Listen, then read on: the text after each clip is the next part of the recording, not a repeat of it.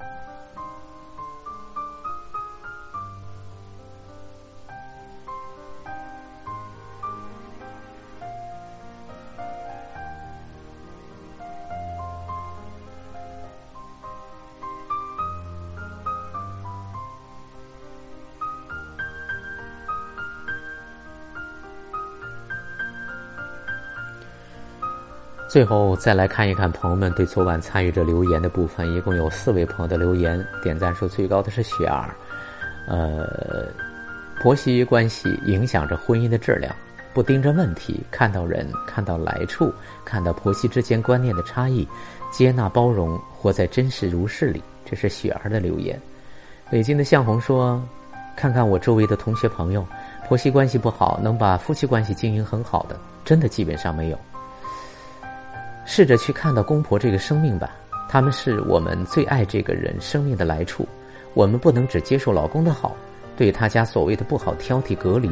就如亚星老师告诉我们的，去看到整体的存在。这么好的老公，他不是石头缝里蹦出来的呀。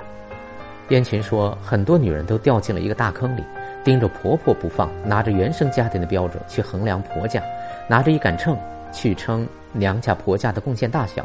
却忘了好好去经营自己的夫妻关系，去建设自己的新生家庭。究其实，还是以一个嗷嗷待哺的小女孩面目进入婚姻生活。既已成家，就快成年吧；既已出嫁，就不再是我家你家，而是我们家。纪晓婷说：“如其所示，就是如是。”这个适用于所有亲密关系的词儿，真叫人要好好学习了。啊，确实是如此。感谢以上朋友们的留言，还有嗯点赞的朋友们，感谢。朋友们的收听与陪伴，明晚十点咱们再会。